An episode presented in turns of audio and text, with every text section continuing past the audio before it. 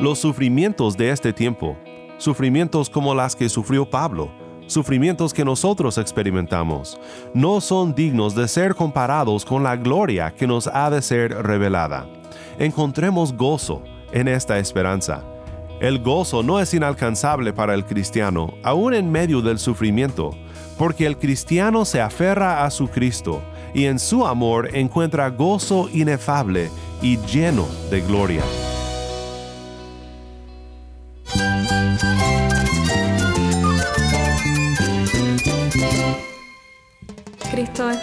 Cristo es el Rey del universo, es quien guía nuestras vidas. Él es grande y amoroso. Él es real. Solamente Jesucristo es nuestro Señor y Salvador. Es mía quien me fortalece. En Cristo Jesús hay esperanza, hay paz. Y nuestro Dios es un Dios de rescate. Estás escuchando a El Faro de Redención, Cristo desde toda la Biblia para toda Cuba y para todo el mundo.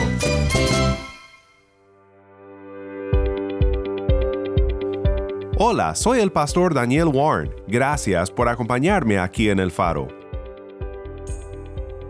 Continuamos en nuestra serie titulada El misionero, la vida del apóstol Pablo. Hoy quiero pensar contigo un poco sobre cómo aprendemos de la vida de Pablo sobre la perseverancia en medio del sufrimiento. Nadie sufrió como Pablo, pero él sabía cómo mantenerse cerca de Cristo en medio de todo lo que sufría. Si tienes una Biblia, busca 2 Corintios 11 y quédate conmigo para ver a Cristo en su palabra.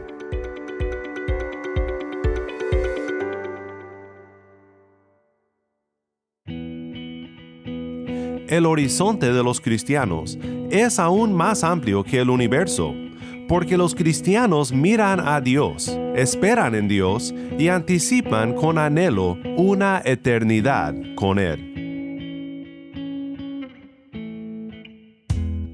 Esta declaración de James Boyce es una que necesitamos recordar en medio de nuestro sufrimiento en esta tierra, porque nos recuerda que el mal de este mundo no tiene la última palabra.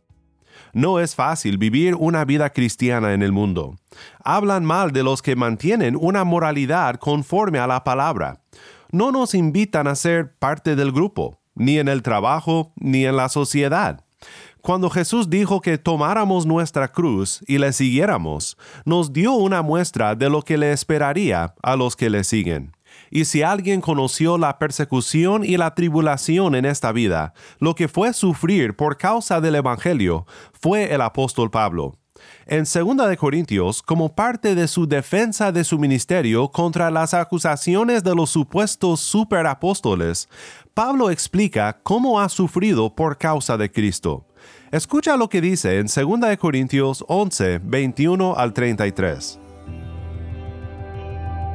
Para vergüenza mía digo que en comparación nosotros hemos sido débiles, pero en cualquier otra cosa que alguien más sea osado, yo soy igualmente osado. ¿Son ellos hebreos? Yo también. ¿Son israelitas? Yo también. ¿Son descendientes de Abraham? Yo también. ¿Son servidores de Cristo? Yo más. En muchos más trabajos, en muchas más cárceles, en azotes un sinnúmero de veces, con frecuencia en peligros de muerte. Cinco veces he recibido los judíos treinta y nueve azotes. Tres veces he sido golpeado con varas. Una vez fui apedreado. Tres veces naufragué y he pasado una noche y un día en lo profundo. Con frecuencia en viajes, en peligros de ríos, peligros de salteadores, peligros de mis compatriotas, peligros de los gentiles, peligros en la ciudad, peligros en el desierto, peligros en el mar, peligros entre falsos hermanos, en trabajos y fatigas, en muchas noches de desvelo, en hambre y sed, con frecuencia sin comida, en frío y desnudez. Además de tales cosas externas, está sobre mí la presión cotidiana de la preocupación por todas las iglesias. ¿Quién es débil sin que yo sea débil? ¿A quién se le hace pecar sin que yo no me preocupe intensamente? Si tengo que gloriarme, me gloriaré en cuanto a mi debilidad. El Dios y Padre del Señor Jesús, el cual es bendito para siempre, sabe que no miento. En Damasco, el gobernador bajo el rey Aretas vigilaba la ciudad de los damasenos con el fin de prenderme. pero me bajaron en un cesto por una ventana en la muralla y así escapé de sus manos. En otras palabras, si crees que te va mal en la vida, solo platica con Pablo. Todo le fue mal. Pero el mismo hombre que pudo perdurar bajo circunstancias tan difíciles como estas, dice que aprendió el secreto del contentamiento, cómo tener paz y contentamiento en medio del sufrimiento. En unos momentos más voy a leerte el pasaje donde Pablo nos da su secreto, pero antes quiero preguntarte a ti, si tú enfrentaras todo lo que Pablo enfrentó, ¿estarías contento en Cristo? Vale la pena hacernos la pregunta y ser honestos con nosotros mismos. Jeremiah Burroughs, en su clásico libro sobre el tema del contentamiento cristiano, compara el contentamiento con el frío y el calor, de la siguiente manera. Supón que estás contento porque las cosas van bien en tu vida. No sufres. Tienes lo que necesitas, pues esto sería como estar parado en una noche fría frente a una fogata, calentando tus manos sobre el fuego. El calor es externo, y si se apaga, si eso se va, te quedas en el frío.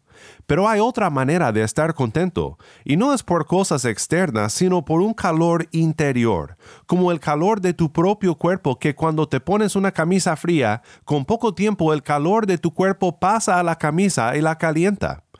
Una persona enferma, dice Burroughs, batalla por calentarse sin el calor exterior de la fogata, pero un hombre saludable produce un calor natural. El punto de Burroughs no es que nosotros produzcamos algún sentido de contentamiento por nosotros mismos, algo dentro de nosotros. No, lo que él nos quiere decir es que el contentamiento cristiano no se puede basar en las circunstancias que nos rodean, sino en el hombre interior en nuestra nueva vida en Cristo y en el Espíritu Santo que mora dentro de nosotros. Si basamos el contentamiento en el hombre exterior, el contentamiento solo puede ser tan fuerte como nuestra salud física y nuestras circunstancias. Nuestras circunstancias a veces mejoran, a veces empeoran, así también nuestra salud física. Y sabemos que al correr los años, la vejez nos alcanza a todos. Anteriormente en la carta, Pablo había hablado de esta realidad y de la esperanza que tenemos en Cristo. Escucha lo que dice en 2 Corintios 4:16 al 5:7. Por tanto, no desfallecemos. Antes bien, aunque nuestro hombre exterior va decayendo, sin embargo nuestro hombre interior se renueva de día en día, pues esta aflicción leve y pasajera nos produce un eterno peso de gloria que sobrepasa toda comparación al no poner nuestra vista en las cosas que se ven, sino en las que no se ven. Porque las cosas que se ven son temporales, pero las que no se ven son eternas. Porque sabemos que si la tienda terrenal, que es nuestra morada, es destruida, tenemos de Dios un edificio, una casa no hecha por manos, eterna en los cielos. Pues, en verdad, en esta morada gemimos, anhelando ser vestidos con nuestra habitación celestial y una vez vestidos, no seremos hallados desnudos, porque asimismo, los que estamos en esta tienda gemimos agobiados, pues no queremos ser desvestidos, sino vestidos, para que lo mortal sea absorbido por la vida. Y el que nos preparó para esto mismo es Dios, quien nos dio el Espíritu como garantía. Por tanto, animados siempre y sabiendo que mientras habitamos en el cuerpo, estamos ausentes del Señor, porque por fe andamos, no por vista. Mi hermano en Cristo, no sé por qué situación estés pasando en este momento.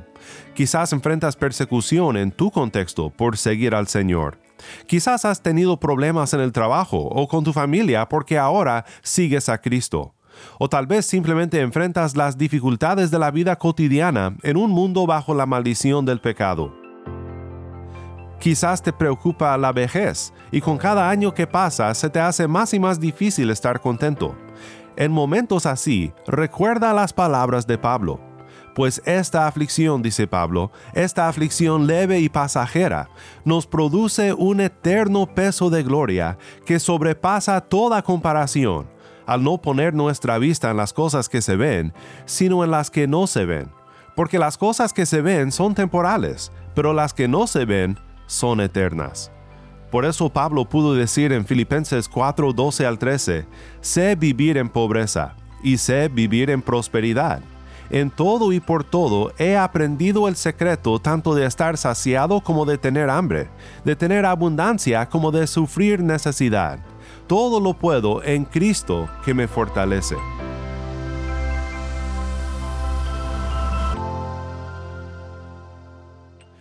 Para Pablo lo que importaba más que cualquier cosa en la vida era esto, tener a Cristo y en Él saber que podía hacer todo. Este es el fundamento de nuestra perseverancia en el sufrimiento. Cristo, nuestra esperanza, la vida eterna que tenemos en Él. Tenemos esperanza y por eso podemos perseverar.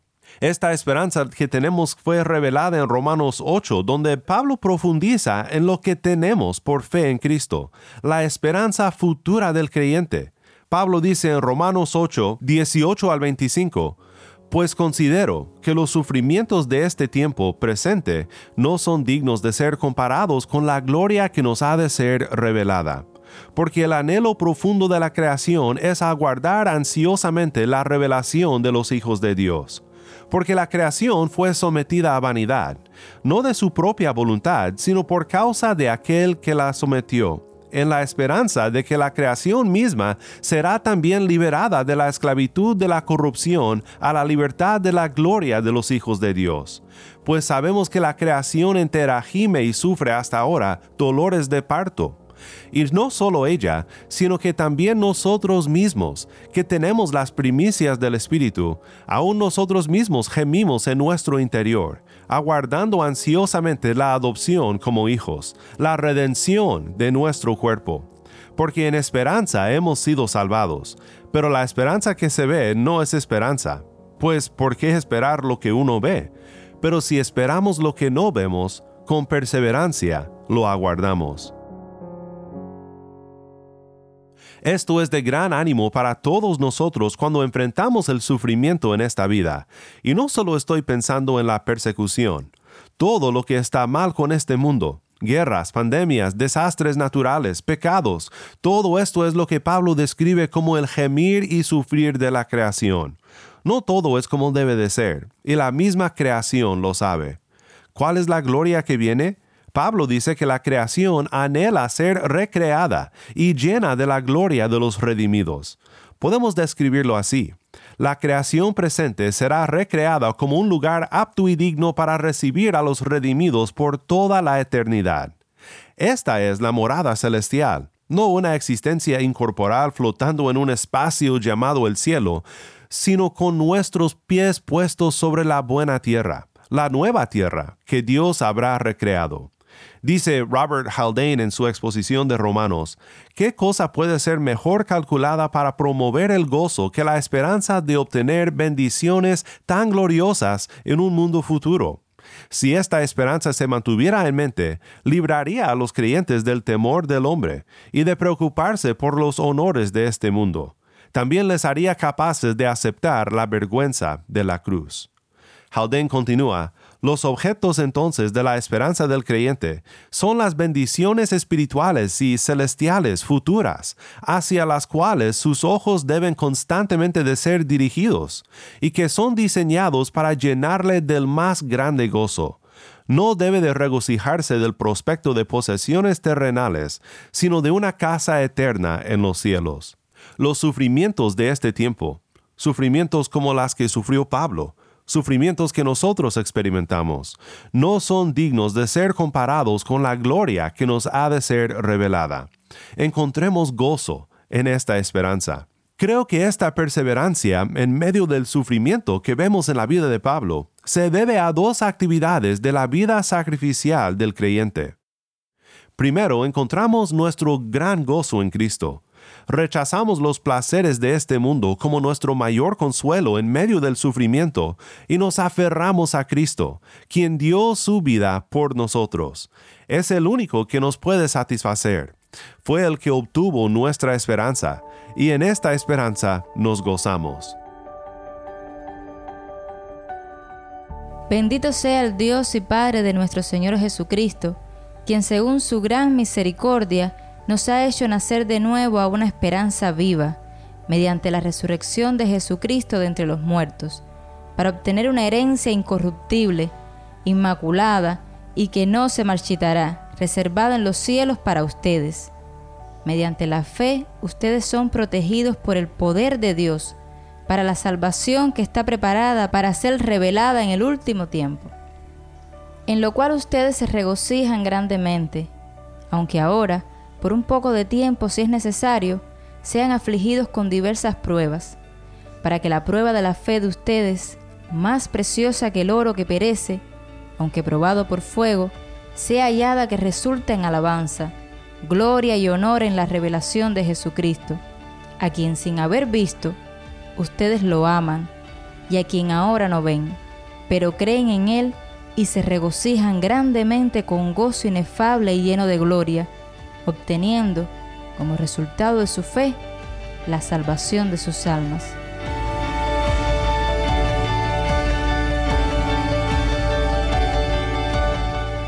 El gozo no es inalcanzable para el cristiano, aún en medio del sufrimiento, porque el cristiano se aferra a su Cristo y en su amor encuentra gozo inefable y lleno de gloria. Segundo, perseveramos en este mundo malo en medio del sufrimiento y el dolor de este mundo, levantando nuestras oraciones a Cristo. Matthew Henry, en su excelente método de oración, nos da un ejemplo de cómo podemos dar gracias a Dios usando las promesas de las Escrituras, que son especialmente importantes para nosotros cuando pasamos por pruebas en esta vida. Por ejemplo, podemos orar, Te agradezco por la corona de vida que Dios ha prometido a los que le aman la herencia incorruptible, incontaminada e inmarcesible, reservada en el cielo para mí. Te agradezco porque no teniendo aquí una ciudad duradera, soy alentado a buscar una patria mejor, es decir, la celestial, la ciudad que tiene fundamentos y cuyo arquitecto y constructor es Dios. Te agradezco porque tengo esperanza en la vida eterna, la cual Dios, que nunca miente, ha prometido, y porque todos los verdaderos creyentes a través de la gracia tienen la vida eterna morando en ellos. Todas estas son promesas de las escrituras. Cuando no sabemos qué orar, podemos tomar la Biblia y leer estas promesas como oraciones a Cristo, agradeciéndole por su amor, por su gracia, y pidiéndole que no nos olvidemos de su amor en medio de nuestra angustia. Creo que el rey David capta esta manera de vivir, esta perspectiva centrada en Dios que nos lleva a estar contentos en Cristo cuando escribe en el famoso Salmo 23, Jehová es mi pastor, nada me faltará. Esta declaración con la que David abre el Salmo lo dice todo. Todo lo puedo, diría Pablo, en Cristo, que me fortalece describe un paisaje hermoso diciendo, en lugares de delicados pastos me hará descansar, junto a aguas de reposo me pastoreará. No podemos leer esto sin desear este tipo de paz y descanso que solo Cristo da. ¿Cuáles son los lugares de delicados pastos a los que David se refiere aquí? Martín Lutero en sus comentarios sobre el Salmo 23 dice, El pasto con el cual Cristo alimenta a su rebaño es el Evangelio con el cual se alimentan y se fortalecen nuestras almas. Son cuidadas de todo error, confortadas en medio de toda tentación y tristeza, protegidas ante las artimañas y el poder del diablo, y finalmente salvas de toda necesidad.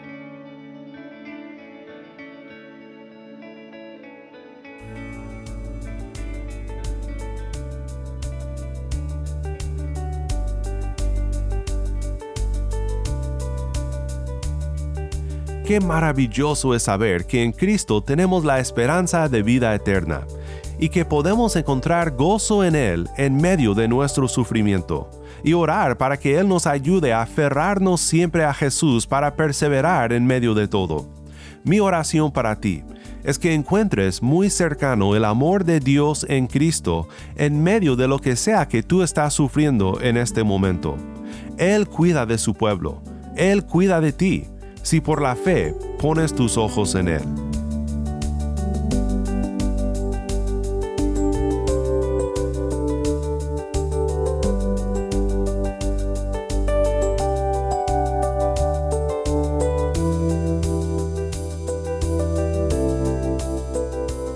El Faro de Redención como programa radial fue ideado para Cuba pero ha crecido a un nivel global y si estás en sintonía fuera de Cuba, te agradezco por pasar estos tiempos con nosotros estudiando temas que nos fortalecen en nuestro caminar cristiano. Para más información sobre este ministerio y sobre cómo tú puedes formar parte de nuestra misión, visita nuestra página web elfaroderedención.org. Nuevamente nuestra página web No olvides que también nos puedes seguir en las redes sociales, en Facebook, Instagram y Twitter. Solo busca El Faro de Redención Allí encontrarás más contenido durante la semana para animarte en tu fe y para mantenerte informado sobre el ministerio del Faro. Si esta programación ha sido impactante para ti, queremos saber de ti. Puedes escribirnos al correo electrónico ministerio arroba el Nuevamente nuestro correo electrónico ministerio arroba el faro de o mándanos un mensaje de voz a nuestro número de WhatsApp. Y cuando nos lo mandes indícanos si podemos incluir tu mensaje en un futuro programa. Nuestro número de WhatsApp es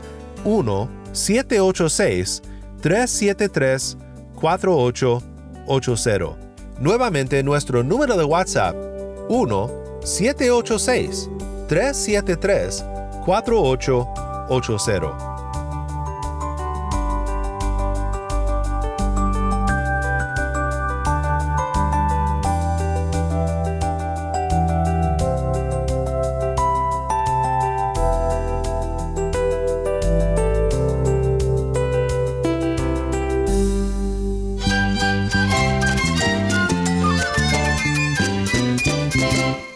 El pastor Daniel Warren. Te invito a que me acompañes mañana en esta serie El misionero, la vida del apóstol Pablo.